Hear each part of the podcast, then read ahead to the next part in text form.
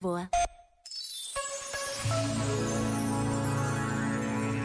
Poder ouvir, ler e refletir sobre as palavras do Papa Francisco é sempre um privilégio, porque nos colocam perante a essência da vida comum, da vida de todos nós.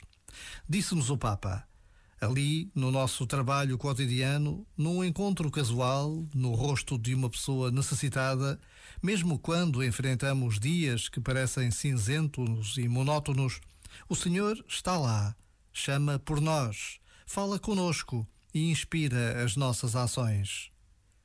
Esta certeza transforma a vida de milhões de pessoas, dá esperança e força, coragem e determinação.